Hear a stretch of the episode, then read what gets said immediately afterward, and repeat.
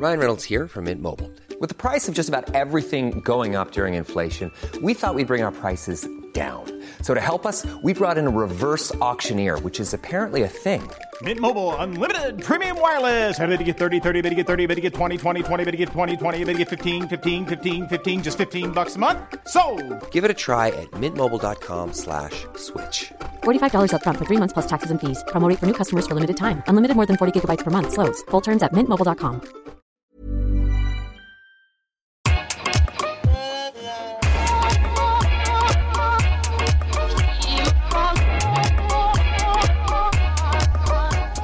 Bonjour Okaya, Bonjour Grace. bienvenue dans ce nouvel épisode de Kif Taras, le podcast qui saute à pieds joints dans les questions raciales. Ici, comme vous le savez, on parle d'arabe, d'asiatique, de blanc, de rome, de noir et de toutes ces personnes, tous ces groupes sans aucun complexe. Avec Kif Taras, nous avons pris le parti de discuter de la manière dont les questions racistes impactent notre quotidien, les questions raciales d'ailleurs, on peut dire ça. hein. Et s'il y a un endroit où l'on passe du temps, c'est bien le lieu de travail ou d'études. En effet, c'est souvent dans ce cadre qu'on est exposé aux petites questions agaçantes sur nos pratiques culturelles réelles ou supposées, aux blagues un peu lourdes sur nos origines ou à des formes de curiosité totalement déplacées. Et cela peut être bien pire quand cela coûte des opportunités professionnelles ou vire carrément au harcèlement. Comment faire pour lutter contre le racisme quand il s'exprime au boulot Pour nous éclairer, nous avons le plaisir de recevoir Marie Da Silva. Salut Marie Salut Marie. Salut alors on a eu beaucoup de mal à t'avoir parce que tu es très sollicitée. Eh, Ça fait des mois qu'on essaie de t'avoir Marie da Silva, qu'est-ce qui se passe les tournées, l'album. non, je- Alors, tu es coach stratégique en entreprise pour femmes racisées. Tu as ta propre agence nommée Nkali et tu es aussi très active sur Twitter avec ton compte at Napilikayo. Alors ici, nous avons un rituel. On demande aux personnes qui euh, passent devant ce micro de nous dire comment elles se situent sur le plan racial pour permettre à nos auditrices et à nos auditeurs de savoir d'où elles parlent. Par exemple, euh, au hasard, Grâce est asiatique hein, et je suis noire. Et toi, Marie, euh, qui es-tu? Je, je suis, je suis d'un d'un noir glorieux. j'adore. toi, tu te présentes comme euh, étant noire. Oui, il n'y a aucune ambiguïté là-dessus. Est-ce qu'il y a un, un- un jour dans ta vie où tu as découvert ou tu t'es aperçu du fait que tu étais noire? Oui, bah oui, on, on a tous un jour comme ça où on découvre que l'on n'est pas blanc, où on découvre qu'on est hors norme. Alors moi, ça a été euh, bah, au boulot. Et je raconte souvent cet incident parce qu'en fait, cet incident, en fait, il est à la base euh, de ce que je fais aujourd'hui. Euh, donc avant, je travaillais dans la mode, euh, je gérais euh, des points de vente. Et un jour, je suis sur mon point de vente et ma directrice réseau arrive sur mon point de vente. Et à l'époque, je portais une petite afro. Elle me regarde de haut en bas et me dit "Mais est-ce bien professionnel? En parlant des cheveux qui poussent sur ma tête. Donc, De manière totalement naturelle. et c'est là où je me suis dit ah ah, il y, a- il y a un truc, il y a un truc qui est en train de se passer. Donc en fait, on avait une personne euh, qui, euh, dans la plus grande des souplesses, euh, arrive sur mon point de vente et s'interroge sur le pourquoi de euh, j'ai osé euh, porter mes cheveux naturels. Eh ben c'est ouais, c'est un point de départ euh, Ouais. assez choquant. Ouais. Alors tu diriges ce qu'on appelle une agence d'empowerment, Ouais. empouvoirment en français ou pas? Moi, je dirais empouvoirment, puissancement. Un puissancement, waouh. Pour commencer, peux-tu nous raconter ce qui, dans ton parcours, t'a conduite vers le métier que tu exerces aujourd'hui? Je pense que c'était une nécessité absolue, je dirais même euh, carrément euh, tripale. Il y a un moment donné où on se dit, euh, il y a un moment donné où on se pose la question de savoir ce que l'on peut faire en fait pour s'aider soi et aussi pour aider les autres. Et en fait, cette question, je me la suis posée après un licenciement abusif que j'ai pas eu la force de contester.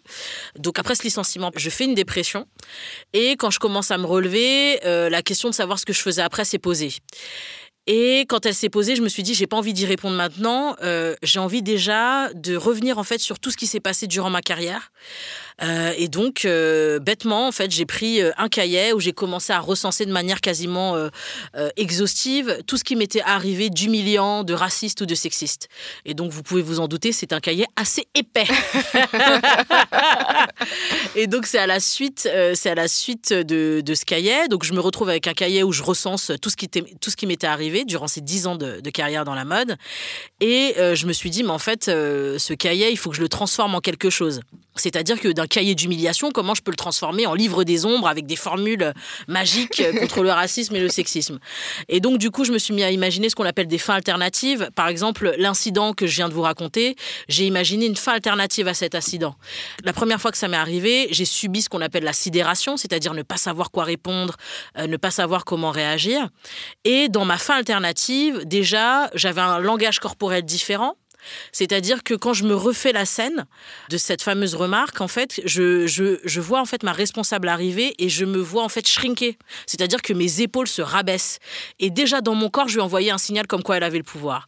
Donc quand je réécris ma fin alternative, c'est tout de suite, elle arrive et tout de suite, je me mets en tension avec euh, les épaules droites, comme un homme politique. Donc j'ai je, je, une posture comme ça euh, d'homme politique et tout de suite, dans le corps, je dis quelque chose. Je dis, comme dirait euh, Williams en arrivant sur le cours, Don't try me. Ne m'essayez pas. Et donc ça, je, le disais avec mon corps. Et donc j'ai commencé à faire des recherches pour rédiger ces fins alternatives, des recherches sur la programmation neurolinguistique, des recherches pour savoir dans quel contexte en fait j'évoluais. Donc euh, des recherches sur euh, euh, le black feminism, le féminisme noir, pardon, des recherches sur le racisme systémique, etc. Et c'est avec ces données-là que j'ai rédigé ces fins alternatives. Et donc à la fin de ce travail de rédaction, je me suis dit bon bah c'est bien gentil, c'est bien écrit, c'est des histoires où tu gagnes, forcément. Euh, est-ce que tu peux faire gagner d'autres personnes? Et là, j'ai commencé à coacher en fait les personnes de mon entourage. Je leur disais, euh, raconte-moi un problème que tu as rencontré au travail et je regarde dans mon cahier si j'ai une solution. Et pendant un an, en fait, j'ai fait un travail de recherche où j'ai recensé en fait les résultats que j'obtenais où j'ai aussi euh, créé comme une espèce de où j'ai commencé à réfléchir en fait à la domination comme une espèce d'algorithme qu'il fallait solutionner et je découvre avec ce cahier en fait que les dominants n'ont pas le luxe de l'unicité et une fois qu'on a compris une personne dominante, on les a toutes comprises. Et euh, c'est à partir de là que j'ai ouvert mon agence. D'accord, alors tu t'adresses spécifiquement aux femmes et en particulier à celles qui vivent l'expérience du racisme, donc des mhm. femmes d'origine maghrébine, euh, asiatique ou des femmes noires. Mhm. Pourquoi tu as fait ce choix et quelles sont les difficultés euh, spécifiques qu'elles rencontrent? Alors en fait, j'ai fait ce choix parce que euh, je me suis dit, je veux être coachée comme j'ai pas pu être coachée à l'époque. Et je sais pertinemment, je le savais pertinemment, que si à l'époque j'étais partie voir un coach qui n'était pas alerte sur les questions de racisme, on l'aurait nié il l'aurait nié. J'aurais dit, euh, voilà, je pense qu'à mon travail, euh, il y a du racisme. La personne en face, qui souvent aurait été blanche, aurait dit, euh, mais non, il faut travailler sur vous. Vous la connaissez celle-là, le, fameux euh, travail sur toi. Euh, et je me suis dit, en écrivant sur Sky, je me suis dit, mais c'est pas possible. Il y a des personnes en fait, euh, il y a d'autres personnes que moi qui vivent ça. Et du coup, l'idée ça a été de me dire comment je peux solutionner ça, comment je peux transformer en fait ce qui m'est arrivé en savoir tactique? Et comment je peux diffuser en fait ce savoir tactique? Et je vous avoue en fait que ça a été l'idée a germé à partir d'une très belle rencontre. Je sais pas si vous l'avez reçu ici, mais Laura Nsafou qui a écrit euh, Comme un million de papillons noirs, qui cartonne aujourd'hui. dans un autre podcast de chez Binge, dans Miroir Miroir par Jennifer Padjemi. D'accord. Bah, comme toi d'ailleurs. Oui, c'est vrai. Elle nous a doublé. et donc, euh, oui, donc euh, c'est Laura Safou qui un jour m'a dit tranquillement Mais Marie, pourquoi tu fais pas coach? Tu coaches tout le monde autour de toi. Et j'ai dit Ah ouais? Et ensuite, on a, on a monté avec elle un premier événement qui s'est appelé Femmes noires et travail. On a réuni 20 femmes noires sur la question du travail. Et je me rappellerai toute ma vie en fait de cette journée parce qu'en fait chacune est venue me voir à la fin, chacune est venue nous voir, Laura et moi à la fin pour nous dire mais je croyais que j'étais toute seule en fait. Et, euh, et c'est de là en fait euh, vraiment cet, cet événement précis qu'a jailli l'idée bah, que je devais m'engager dans ça. Moi, j'aime bien le truc que tu as raconté sur les fins alternatives parce que moi, je crois que quand je suis face à un conflit mhm. sexiste ou raciste, je me fais moi-même mes fins alternatives, tu sais, mais dans ma tête, en mode euh, putain, mais j'aurais dû dire ça. Tout le monde. Et en fait, le truc, c'est que la fois d'après, je le fais pas. Mhm. Et du coup, de savoir que toi, tu as une euh, méthode qui permettrait aux femmes de pouvoir euh, du coup donner vie à ces fins alternatives. Et tu dis, je suis un peu la bonne copine qui te dit la vérité, celle que tu n'as pas envie d'appeler parce que tu sais qu'elle va te tuer. Je suis la no bullshit friend. Donc peux-tu nous expliquer en quoi consiste concrètement du coup ce travail de coach? Bah en fait le truc c'est que comme tu viens de le dire, euh, les fins alternatives on s'en crée tous finalement. J'ai une grande liste de disputes ou de confrontations que j'aurais pu gagner. on a tous ça. Voilà, on a une très grande liste de confrontations qu'on a pu gagner. Et euh, alors déjà, le premier message que, que je trouve important de, de, de diffuser, c'est qu'il n'y a pas de prescription en matière d'humiliation. tu rappelles les gens Ah bah alors là, mais une rageuse. C'est-à-dire que euh, si, imaginons que euh, un truc se soit passé le 1er janvier 2019 et que euh, le 31 euh, décembre 2019, euh, je sente encore la piqûre de ce qui s'est passé, je rappelle. Non, mais c'est ça en fait qui nous empêche d'agir. C'est-à-dire que, en fait, on, croit qu'il y a une fenêtre d'action et on croit que la fenêtre d'action se ferme. La fenêtre d'action se ferme jamais parce que euh, bah, le trauma ne, ne se ferme pas au final. Donc j'estime que si le trauma nous suit, la fenêtre d'action est encore ouverte. La meuf, c'est Terminator. Ah bah oui, ah bah oui. De- déjà tu me dis ça, mais je dois rappeler des gens de 2015. Et euh, j'en reviens, j'en reviens euh, justement euh, à ta question. Oui, il y a effectivement euh, de l'ordre de, euh, je vais dire des vérités qui ne, qui ne plaisent pas. Et euh, l'accompagnement, c'est euh, aussi, il y a tout un travail aussi de faire accepter aussi des- ces vérités euh, qui ne plaisent pas. Par exemple, j'ai énormément de personnes, j'ai beaucoup, pardon, de, de personnes que, que je suis, qui arrivent et qui me disent, mais Marie, je sais que c'est pas un problème de racisme. Et moi, je, je- Qui sont visées elles-mêmes par le racisme. voilà, elles sont visées par le Ah ouais. problème de, elles sont visées par le racisme et elles vont me dire, non mais Marie, je sais très bien que c'est pas un problème de racisme. Moi je dis, ok. Et je l'interroge, je pose des questions. Ah ok, donc toi, il t'a dit ça, ok. Euh, Est-ce qu'il l'a dit à un autre collègue? Non. Mhm. Ce qu'on te demande, on le demande à une autre personne? Mhm. Non. Est-ce que tu es payé euh, le même salaire que tes collègues? Non, mais alors tu vois, acrobranche. Et c'est là qu'on sait que. Là- voilà. Et donc, euh, je pose énormément de questions parce que mon but, c'est pas de répondre aux questions à leur place, c'est de les amener à réfléchir sur ce qui leur arrive. Donc, je pose énormément de questions. Et après, c'est Ah ouais, quand même. Il y a un truc. Et en fait, l'idée, c'est pas euh, d'être dans un truc où je leur dis Vous êtes juste victime de racisme. Ça, on l'est, il n'y a aucun problème là-dessus. L'idée, c'est de se dire, pour qu'une stratégie soit effective, on est obligé de regarder partout. Si vous refusez euh, de regarder un pan d'une réalité, bah, la stratégie qui va suivre, elle sera forcément pas concluante, elle sera forcément pas pertinente. L'idée, en fait, c'est d'avoir un tableau exhaustif de la situation et d'examiner ce qui fait mal aussi, de manière à avoir euh, les stratégies les plus euh, efficientes possibles. Alors Marie, tu as l'air euh, effectivement très très efficace. J'aimerais te soumettre à un cas d'école qui a beaucoup fait parler euh, l'an dernier en France. Je Uh-huh. propose qu'on écoute un extrait. Ok. Parce que pour moi qui aime ma, ma France et qui aime ce pays, que ça vous plaise ou que ça vous déplaise, je trouve que ce que vous venez de dire n'est pas une insulte à mon égard, c'est une insulte je voulais- à la France. Mademoiselle. Je défends la France. C'est votre prénom qui est une insulte à la France. Mademoiselle, c'est votre prénom qui est une insulte à la France. Alors en septembre 2018, sur la chaîne C8, la chroniqueuse Absatoussi a vécu une agression raciste de la part d'un funeste polémiste dont il n'est pas nécessaire de mentionner le nom euh, ici. Elle a protesté euh, publiquement et fait état de sa douleur, mais n'a été soutenue ni par ses collègues, ni par les responsables de l'émission. Euh, pire, Thierry Ardisson, qui était son employeur, a non seulement tenté de la discréditer en rendant public des informations personnelles la concernant, mais en plus a indiqué qu'il accepterait son retour dans l'émission si elle se présentait, selon ses termes, dans un bon esprit. Euh, résultat, résultat, c'est elle qui a dû quitter l'émission alors que le polémiste a toujours pignon sur rue. Alors Marie, j'ai deux questions à te poser. Comment tu décryptes ce cas? Euh, Puisque en fait, on entend dans l'extrait qu'elle présente tous les gages euh, de ce qu'on y peut imaginer être la respectabilité. Elle commence par dire qu'elle aime la France.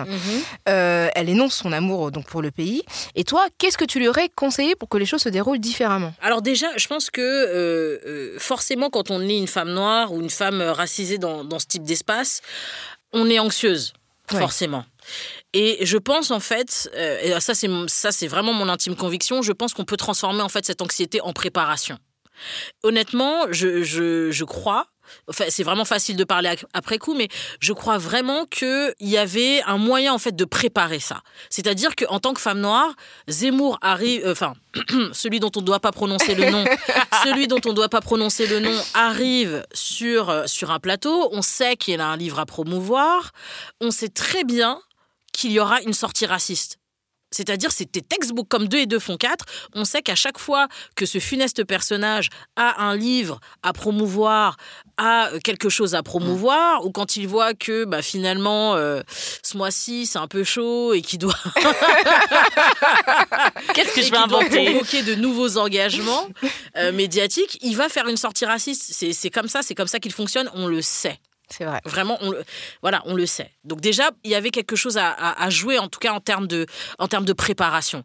Qu'est-ce que je fais moi en tant que femme noire quand ce funeste personnage va arriver sur le plateau en sachant qu'il va faire une sortie raciste? Textbook. Ouais. Et aussi, euh, la deuxième chose, c'est, vu que je sais qu'il va m'attaquer, comment je réagis. Et moi, en fait, j'ai beaucoup pensé, juste, c'est marrant qu'on en parle parce que j'ai énormément pensé euh, à, cette, euh, à cet épisode. Et euh, honnêtement, je pense que j'aurais euh, sorti une Vincent Delerme. Ah oui. Vincent Delerme face à Stéphane Guillon. euh, Extraordinaire. Sur un plateau sur Canal+, c'était l'émission Ouais. de Stéphane, Ber- Stéphane Bern, je crois. Donc Stéphane Guillon était, était chroniqueur à l'époque et en fait, il, il attaquait un peu les, les invités avec euh, ses, ses billets humoristiques. Tout à fait. Euh, Stéphane Guillon, c'était un sport pour lui d'attaquer Vincent Delerme. Et à un moment donné, les deux se retrouvent en face à face sur le plateau. Et Stéphane Guillon arrive, regarde Vincent Delerme en mode Je vais te défoncer, comme tout le temps. Et là, on a Vincent Delerme, genre poker face. Et euh, Stéphane Guillon se lance et Vincent Delerme sort son journal. Et on a Stéphane Guillon qui se décompose et qui euh, quitte le plateau à la fin. Et j'ai trouvé ça en fait extraordinaire, cette manière en fait de, de, de reprendre le pouvoir, cette manière en fait de répondre aux attaques par le mépris. Parce que finalement, euh, Vincent Delerme, il- je pense qu'il s'est checké. Il, a- il s'est dit, j'ai pas autant de répartie, euh, je serai pas forcément entendu. Qu'est-ce que je peux faire en fait pour signifier pour reprendre de la puissance. Bon, après, c'est très facile pour un homme blanc de reprendre de la puissance. Hein. il a qu'à se baisser, il l'a trouvé. Mais quand je- j'imagine en fait une fin alternative à ce qui s'est passé pour Absatou, je pense qu'une Vincent Delerme, ça aurait été extraordinaire parce que je pense que euh, ce personnage dont on ne doit pas dire le nom euh, tire son pouvoir aussi des émotions des gens. À chaque fois qu'il fait une sortie raciste, euh, on sait que derrière, il y a une personne blessée, on sait que derrière, il y a une personne pas d'accord, etc. Une personne qui va essayer d'argumenter, en sachant que si elle essaie d'argumenter ce- cette personne, elle argumente en fait le racisme. Et quand on argumente le racisme, on justifie de sa propre humanité. Et je pense que c'est ce qui l'excite quelque part. C'est à chaque fois se retrouver devant des personnes qui vont faire de lui l'assesseur d'humanité. Et euh, je pense que le mépris était une réponse formidable à ça. Et je pense qu'elle aurait eu beaucoup plus d'impact si elle avait euh, fait une Vincent Delerme. Et quel conseil de coach aussi tu pourrais donner euh, à, à cette jeune femme euh, face au mépris de son employeur? Parce que là, il y a eu donc la préparation pour faire front Mm. euh, au conflit. Et Mhm. ensuite, il y a toute la réaction de l'employeur qui, du coup, fait corps avec, euh, Bien sûr. avec le, le racisme qui a été exprimé sur un plateau. Il y avait plein de gens qui ont dit Ouais, elle avait qu'à pas y aller. De toute façon, on sait. Son, on- sait- travail. hein. mais c'est son travail, elle est payée pour ça, donc c'est un taf. Elle est payée pour ça, et du coup, le fait que l'employeur se dise, attends, euh, le ce truc de revient avec un bon esprit, comme si elle avait eu un mauvais esprit au départ, alors que le mauvais esprit, il- on, on le voit bien sur cette scène que Bah on- oui. on voit d'où il vient. Donc c'est pas elle qui, qui est l'origine de ça. Mais je pense que l'employeur est excuse-moi, responsable. et l'employeur est responsable. Puis il y a les collègues aussi euh, qui détournent le regard, qui sont là, euh, qui font comme si rien ne s'était passé. Quoi. En Moi, je plus, les séquences d'après, elles étaient, pla- elles étaient pas glorieuses, puisque je crois qu'il y avait une collègue à, à elle qui est arrivée en disant Oui, mais c'est pas. c'est c'est- oui, mais Thierry a été parfait. ah, moi, j'étais là, bon, tu veux garder ton travail. mais en, en vrai, en vrai euh, euh, euh, la manière dont a réagi euh, l'employeur d'Absatou, c'est la manière dont vont agir tous les employeurs de France et de Navarre, en vrai. C'est-à-dire que le racisme, on veut pas en entendre parler. Surtout, on est en France et il y a une espèce de dissonance cognitive sur ces sujets. Quand toi, t'arrives et que tu dis « Ah, il y a du racisme », la personne d'en face, elle va dire « Mais t'es malade, on est au pays des Lumières ». Mais je crois qu'il y a quelqu'un qui n'a pas payé la facture depuis. tu vois, il y a quelqu'un qui n'a pas payé la facture depuis plusieurs siècles déjà. Donc, euh, ce serait bien qu'on sorte de cet euh, argumentaire du pays des Lumières. Mais ce que je veux dire, c'est que la parole euh, qui dénonce le racisme est une parole qui est difficilement entendable. Tu vois ce que je veux dire? Et que euh, tout ce qui s'est passé après, c'était vraiment ce qui devait se passer. Euh, je m'attendais pas, euh, je m'attendais pas à un soutien indéfectible de Thierry Ardisson par vent et marée. Quand il invite Absatou et quand il invite Éric Zemmour, il sait très bien ce qu'il est en train de faire. Et à mon avis, il espérait clairement que ce moment arrive. Il ne pouvait pas espérer mieux. Et aussi les collègues, hein, c'est un peu euh, comme cette fable de La Fontaine, euh, la peste, quand il dit ils ne mourraient pas tous, mais tous étaient frappés. C'est-à-dire que tout le monde, en vrai, tout le monde a vu qu'il s'est passé quelque chose de pas normal. Et euh, je pense que certains de ses collègues ont fait la balance bénéfice-risque et qui se sont dit je ne risque pas. Ouais. Donc, euh, euh, dénoncer le racisme, c'est être aussi et accepter, en tout cas, cette, cette euh, entre guillemets, position de solitude que ça va amener Ouais, Et le coût que ça peut avoir aussi. et le euh. coût que ça peut avoir. Après, en termes de, en termes de gestion de crise, Selling a little or a lot? Shopify helps you do your thing however you cha-ching. Shopify is the global commerce platform that helps you sell at every stage of your business. From the launch your online shop stage to the first real life store stage, all the way to the did we just hit a million orders stage. Shopify is there to help you grow. Shopify helps you turn browsers into buyers with the internet's best converting checkout. 36% better on average compared to other leading commerce platforms because businesses that grow grow with Shopify. Get a $1 per month trial period at shopify.com/work. slash work. shopify.com/work. slash work. je pense que euh, euh, l'idée aussi, c'est de prendre de la hauteur. Quand je dis prendre de la hauteur, c'est prendre de la hauteur de manière stratégique, parce que Absatou, elle a le droit d'être blessée et j'aurais été tout autant blessée. Euh, mais quand je dis prendre de la hauteur, c'est euh, se poser la question de comment je transforme cet incident, comment euh, j'en fais quelque chose de meaningful, comment j'en fais quelque chose qui ait une vraie signification. Enfin, moi, je reviens sur cette notion de mépris. Il faut qu'on apprenne à mépriser, nous aussi. Et qu'on aille au bout du mépris. Et euh, il y a un truc euh, que je vais prendre comme exemple. J'ai que des exemples bizarres, mais j'ai- j'aime bien le cas Valérie Trierweiler. C'est-à-dire qu'elle s'est fait, quand elle a sorti son livre, elle s'est fait insulter de partout. Et, euh, enfin, non, avant même qu'elle sorte son livre, elle se faisait déjà insulter de partout. Elle avait vraiment mauvaise presse, sans jeu de mots. Et quand elle sort son livre, bah, bien sûr, tout- toute la France la veut sur tous les plateaux. Et si je me rappelle bien, elle n'a pas fait une seule interview en France. La personne était euh, Valérie, elle était comme De Gaulle, elle parlait depuis Londres. Et j'ai trouvé ça extraordinaire. C'était moi, vous n'êtes pas capable de me comprendre Eh, je vous parle pas. J'adore. Et je pense qu'il y avait un coup à jouer à ce niveau-là, dire la France me comprend pas, je vais aller parler à l'étranger. On va aller parler de ce qui s'est passé euh, à l'étranger. Je vais, je vais faire que vous soyez humiliés par le Guardian ou le Times. Bah, C'est un peu ce qui m'est arrivé d'ailleurs quand euh, j'ai eu un problème euh, avec le gouvernement français et que j'ai eu euh, effectivement un édito du New York Times qui avait pour titre La France échoue face aux questions raciales. Et je pense que ça, ça a pas mal énervé au niveau du gouvernement puisque c'était une réponse que je n'ai pas faite mais qui a été faite par des gens. sûr. On n'aime pas avoir une mauvaise image à l'étranger. Exactement. Et en fait, on se rend compte que, par- moi je reviens sur le terrain de l'entreprise, il y a que deux manières de parler à l'entreprise. C'est soit par l'argent, soit par la réputation. Effectivement. Pas par le je pense que tu m'as fait du mal, est-ce que tu voudrais bien changer s'il te plaît? Never.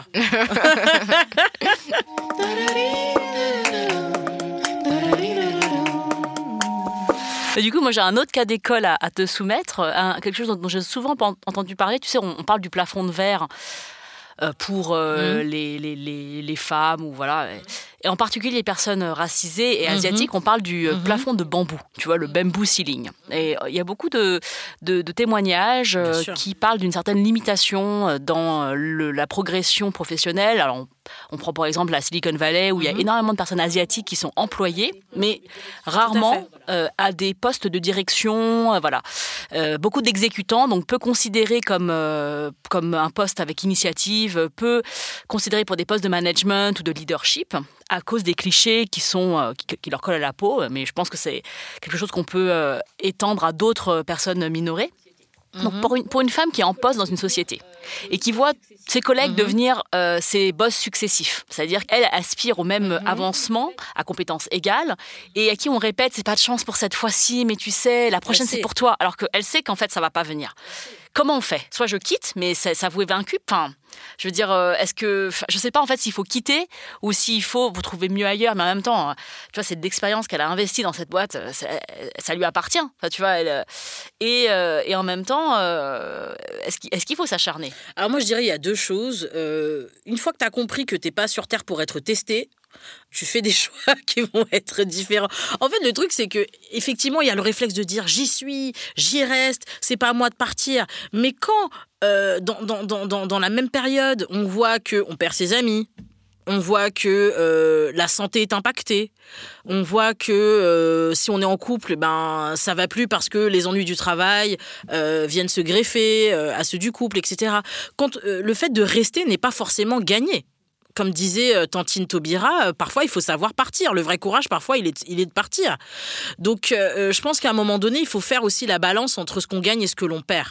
Donc, je dirais que de, manière absolue, s'acharner, c'est pas forcément la bonne solution. la deuxième chose sur laquelle je, voudrais répondre, c'est effectivement le fait de, voir tous ses collègues évoluer, etc. Il y a un truc, c'est qu'on va nous utiliser effectivement comme des, ces espèces de petites fourmis industrieuses. Ça veut dire que concrètement, on a une intelligence opérationnelle et euh, que notre valeur, elle se base sur un travail réel. On est d'accord. Et si ta valeur se base sur un travail réel, ça veut dire qu'il y a une fenêtre. Je ne dis pas qu'elle est très ouverte, hein, je ne dis pas que c'est une grande fenêtre, mais il y a forcément une fenêtre, un moment dans ta carrière où tu deviens indispensable. Si par exemple, je sais pas, moi, tu es dans, dans, une, dans une banque et que c'est toi qui euh, rédige et, présente tous les rapports, bah, le jour où tu pars, qui le fait? Puisque personne n'a cette expertise. Tu vois ce que je veux dire? L'idée, c'est de se dire, de manière opérationnelle, en fait, j'apporte une valeur à l'entreprise, même si elle refuse de la reconnaître. Est-ce que je peux briller par mon absence? Est-ce que je peux leur faire se rendre compte que s'ils me perdent, finalement, ça peut poser un problème. C'est une, fenêtre, en fait, qui peut euh, être de trois jours, qui peut être ouverte sur six mois. Mais en tout cas, c'est dans cette fenêtre-là qu'il faut agir. À partir du moment où tu es considéré comme une fourmi industrieuse, ton travail est indolore, ton travail, on ne le voit pas, mais c'est quand tu pars qu'on le, c'est quand tu pars qu'on le réalise. Et ça me fait penser à une stratégie que j'avais utilisée avec une cliente qui, à un moment donné, se rend compte en toute souplesse que son collègue Jean-Mi doit être payé euh, genre 5K de plus à l'année. Elle me dit Marie, je me suis rendu compte que mon collègue était payé plus que moi. Je vais voir l'ARH. Je... J'ai dit Oh, malheureuse. Ça, c'est tout ce qu'on va pas faire. Ce qu'on va faire, en fait, c'est qu'on va mettre une pression. C'est qu'on va effectuer, en fait, une stratégie de pression et que, à notre petit niveau de David, on va mettre la pression, on va mettre un stress à Goliath. Donc, elle était justement dans cette fenêtre où elle était quasiment indispensable puisqu'elle était la seule à faire ce qu'elle faisait. Donc si elle partait, c'était le bordel, on est d'accord. Donc on a, euh, on a fait une stratégie en trois temps. C'est-à-dire que premièrement, elle a actualisé son profil LinkedIn. Genre euh, l'air de rien, hein, l'air de rien, on actualise son profil LinkedIn. Euh, la deuxième phase, c'était vous avez tous cette personne au bureau qu'on appelle la radio. Vous lui dites quelque chose, mm. elle diffuse. Donc je lui ai dit tranquillement, lentement mais sûrement, à la machine à café, tu vas parler à Madame la radio. Et donc elle commence à dire à Madame la radio Ah, je me sens plus très bien dans mon poste. Je vais, je vais, j'essaie hein, de voir ce qu'il y a ailleurs. On va, on va voir ce qui se passe. Bien sûr, la radio diffuse. Son boss vient la voir et lui dit euh, Au fait, ça va euh, sur ton poste euh, T'as besoin de. Je lui ai dit Si jamais ton boss vient te voir, tu lui dis rien du tout. Elle a fait Non, ça va très bien. ça va parfaitement bien. Et bien sûr, elle, donc elle part en vacances. Et pendant ces vacances, on a envoyé des candidatures en mettant son boss en référence. Ah, trop bon. ça veut dire que pendant qu'elle était en vacances, il y a des gens qui appelaient son boss pour débaucher la personne qui faisait tourner le service. Et en fait, c'était pour le mettre à genoux. C'est-à-dire que pour effectuer en fait un, dialogue, il faut que vous soyez à, euh, à la même position. Et donc, pour qu'il y ait un dialogue effectif, il faut que le dominant redescende un peu. Et c'était ce stress qui l'a fait redescendre. Et donc, elle revient de vacances comme une fleur. Et son boss lui dit Première heure, euh, réunion, euh, j'ai besoin de te voir, euh, tout stressé. et, elle lui, il lui a posé la question qu'il faut jamais poser à des personnes que je coach Qu'est-ce que tu veux? Mm. Ah, on a déroulé. elle a déroulé. C'est-à-dire que euh, rien que le, boss en fait a pressenti que si elle partait, euh, ça posait en fait des difficultés logistiques, ça impactait le chiffre, ça impactait énormément de choses, donc il pouvait pas se permettre. Mais c'est toute cette manœuvre en fait qui a fait qu'il s'est rendu compte que la personne que je coachais avait de la valeur. Et donc le fait de, euh, j'appelle ça en fait envoyer les gens dormir à rue la gêne. Quand tu les envoies redevenir, oh, tu sais, rue la Gêne, c'est ghetto. rue la Gêne, personne veut y dormir. Donc tu les envoies dormir à rue la Gêne, et une fois qu'ils ont compris, hop, venez, on parle.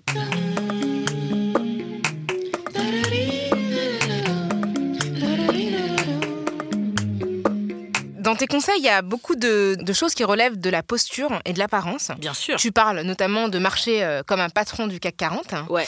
Euh, Est-ce que euh, tu, tu, voilà, tu encourages beaucoup tes, tes clientes, notamment, à soigner leur apparence Est-ce que euh, est-ce qu'on t'a pas opposé le fait que c'était peut-être superficiel ou Mais bien sûr, mais bien sûr. Après, faut faut, faut toujours voir d'où viennent d'où viennent la critique. Je sais pas, ça ça vient du côté déshydraté de la force. Ce genre de critique, pour moi, vient du côté déshydraté de la force. Comment ça, Marie, tu conseilles aux gens de mettre du rouge à lèvres? Comment ça, tu conseilles aux gens de... Mais en fait, le truc, c'est que l'apparence, en fait, conditionne aussi beaucoup le mental.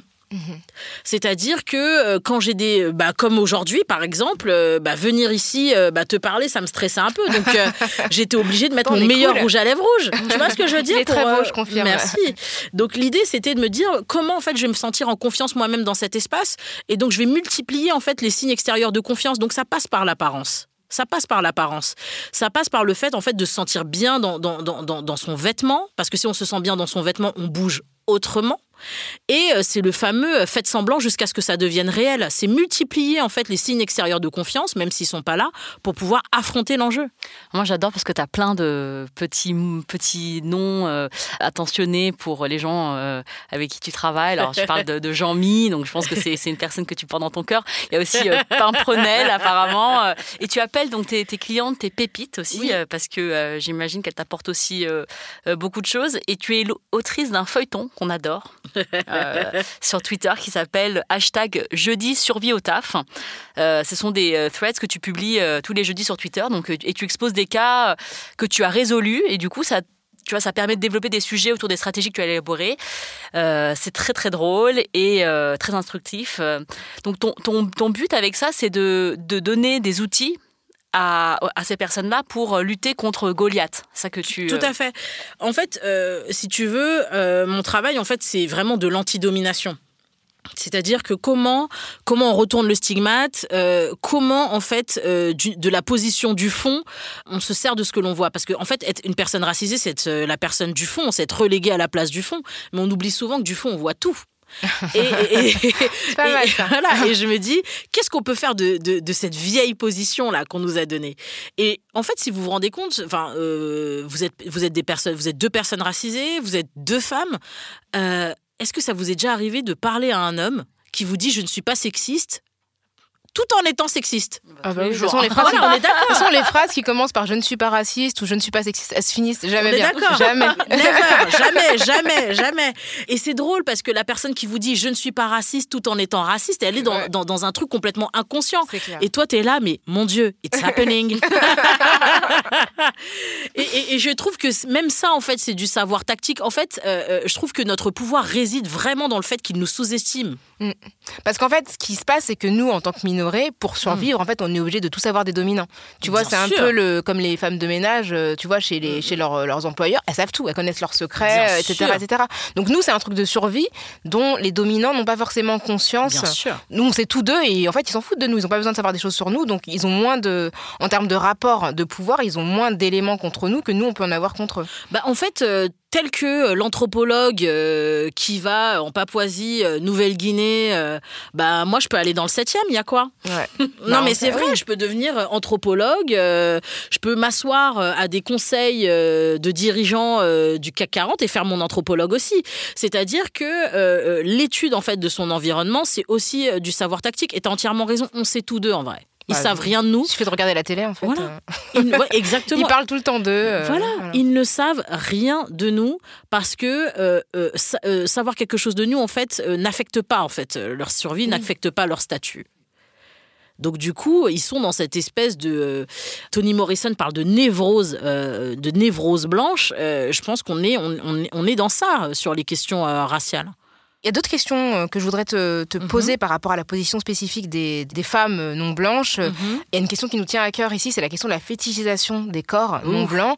Donc j'imagine que il y a des cas spécifiques de harcèlement contre les femmes non blanches euh, Mhm. auxquels tu as été euh, exposée. Et puis l'autre question, c'est la question de la compétence, de l'incompétence présupposée, euh, effectivement, où euh, systématiquement on a besoin de se justifier, on a besoin sûr. de prouver, on a besoin de travailler plus ce fameux adage pour obtenir moins. Comment tu abordes ces questions-là dans ton travail? Alors déjà la question de la féti- en fait on, on s'en rend pas compte. hein. En fait il, il ne, il ne pourrait avoir de féminisme universaliste. Tout simplement parce que euh, l'expérience des femmes non blanches déjà c'est une expérience racialisée. Par exemple quand je coach une femme noire, quand je coach une femme asiatique, l'expérience du sexisme va être différente. D'accord? Mais mais en tout cas ce qui nous rejoint, ce qui nous euh, le point commun de nos expériences, c'est l'hypersexualisation. C'est-à-dire que l'hypersexualisation, c'est quand on va attacher en fait un caractère sexuel à quelque chose qui ne devrait pas forcément euh, en avoir par rapport à ce que la personne est. Tu vois ce que je veux dire? Moi, j'ai eu des trucs. Enfin, moi, j'ai eu une, une, une cliente qui, qui travaille plus en France depuis, mais qu'on appelait la geisha. Oh mon dieu. Voilà, c'est horrible. La souplesse avec laquelle ton collègue arrive le matin, toi t'as même pas bu ton café. Salut la geisha. Ok, c'est comme ça que je commence ma journée de travail. Enfin, les, les femmes noires, c'est femmes noires au travail, c'est si t'es pas entre guillemets euh, la mama euh, qui fait des gâteaux euh, tous les vendredis, bah on t'aime pas. Si t'as le malheur d'être et, et, et pour de vrai, hein, si t'as le malheur d'être trop bien habillée, on va dire que tu es méprisante et hautaine. Enfin, c'est des des trucs complètement fous. Mais quand on en parle entre nous, on se sait. Et, pour dire, en fait, euh, à ma cliente, en fait, qu'on appelait la geisha, je lui ai dit, écoute, je lui ai dit, voilà, à un moment donné, il faut jouer aussi sur les stéréotypes qu'on nous appose. C'est-à-dire que concrètement, tu es une femme asiatique, donc on croit que tu es dans la retenue partout, tout le temps, etc. Donc, euh, on t'appelle la geisha, tape un coup de pression. Et en fait, on s'est- c'était vraiment ce, ce cas, c'était vraiment marrant parce que on s'est retrouvé à aller crier dans un parc où je disais c'est pas comme ça qu'on crie. Ah mais non, mais redresse-toi. Vas-y, crie-moi dessus. Et tous les gens nous regardaient comme c'est quoi ces deux personnes folles là. Et, et- et en fait, je lui ai dit voilà, je lui ai- et je lui ai dit dans un mois tu cries sur ton collègue. Il a dû être choqué. Ah mais je elle avait la date et tout. Elle avait la date. elle dit- elle- parce que tous les jours, il y venait de sa petite remarque, euh, etc. Et je lui ai dit dans un mois, tu vas crier sur ce collègue. Elle l'a fait. Et c'était un truc lié au travail ou pas du tout? Non, bah, c'était au travail. Oui, mais c'était. Elle criait sur lui pour, une, pour un truc. euh, Non, il lui a fait une énième remarque Ah oui, ça. pendant la pause déj. ouais, ouais. On attendait la remarque. hein. Et, et en fait, je l'avais préparée. Je lui avais, je lui ai dit c'est comme ça qu'on crie, euh, etc., etc. Et donc du coup, on- elle y était préparée. Et, et, aujourd'hui- elle m'envoyait des textos. Il a rien dit aujourd'hui. Je dis mais t'inquiète pas demain. et quand, et, quand elle, elle- elle se prend la remarque, genre dans la salle de, dans, dans la salle de pause, elle s'est levée. C'est la dernière fois que tu me parles comme ça. Et plus jamais il l'a fait. Et, et je l'ai fait en fait parce que c'était une femme euh, asiatique et que euh, cette espèce de, de, de stéréotype, euh, comme quoi on- les femmes asiatiques sont calmes, elles s'énervent Ouais, jamais, ouais, ouais. on devait aller à l'encontre de ça. Par exemple, une femme noire, je n'aurais pas conseillé la même chose parce qu'on nous on a déjà sur notre dos le fameux angry black woman euh, stéréotype. Donc on serait allé dans un truc beaucoup beaucoup moins frontal. Parce que ça aurait nuit, effectivement. Ça aurait entretenu des préjugés existants. Exactement, exactement. Et donc le fait qu'elle lui crie dessus, ben, tout d'un coup c'était oh là là, faut pas la chauffer. Hein. Bon, ben, on arrive à la fin de cet Ouais, épisode on avait des milliards de questions Ouais, à te poser. Marie. Euh, Moi, j'ai trop envie de euh, venir être coachée ça, par ouais. toi. Bah, merci pour ces petits, euh, Merci. ces petits conseils personnalisés. hein. J'espère que tu vas pas nous facturer la séance. Ah ben, tout de suite. Donc, vous avez eu un aperçu des stratégies de survie face au racisme quotidien dans le taf. Où peut-on te retrouver si besoin de coaching? Sur ton Twitter, euh, at napilikaio. Alors, je vais je vais l'épeler. N-A-P-I-L-I-C-A-I-O. Et euh, te suivre sur Twitter. Et euh, voilà. Voilà, il y, a le- il y a le hashtag euh, jeudi survie au taf. Ouais, il faut le suivre absolument. C'est hyper drôle. hein. C'est euh, des cas, voilà, effectivement, des cas que tu exposes. Voilà, et en fait, l'idée, c'est de, l'idée, c'est de se dire que le pouvoir est quelque chose de totalement relatif et de la même manière qu'on le donne, il se reprend. C'est une très très belle fin, très encourageante, c'est très encourageante pardon, et euh, qui donne vraiment euh, de l'espoir. Euh, N'hésitez pas, auditrices et auditeurs, à nous faire part de vos impressions par rapport à ce qui s'est dit. Si vous avez vécu des choses similaires au travail, si au contraire vous trouvez, vous pensez qu'au travail, en fait, non, il n'y a pas du tout de racisme, que ça n'a rien à voir et que peut-être qu'on est un petit peu parano. Si- si- N'hésitez pas. Nous, on est, on est, on est ouverte à, à toutes les, toutes les remarques. Si vous voulez parler à Marie, vous pouvez évidemment la contacter directement sur Twitter, euh, partager euh, aussi des choses que vous n'avez pas forcément vécues personnellement, mais dont vous avez été témoin. Si vous-même vous avez été acteur ou actrice de quelque chose que vous regrettez, eh ben on est prêt aussi à vous entendre. Vous pouvez nous écrire à kiftaras at binge.audio, binge c'est B-I-N-G-E, ou nous contacter sur les réseaux sociaux en suivant le at kiftaras sur Twitter, la page kiftaras sur Facebook ou le hashtag kiftaras sur tous les réseaux sociaux. Kif Tara, c'est un podcast produit par Binge Audio et réalisé par Solène Moulin. On se retrouve dans 15 jours pour une nouvelle plongée dans les questions raciales. Merci Rokaya. Merci Grâce. Merci Marie. Merci. Merci.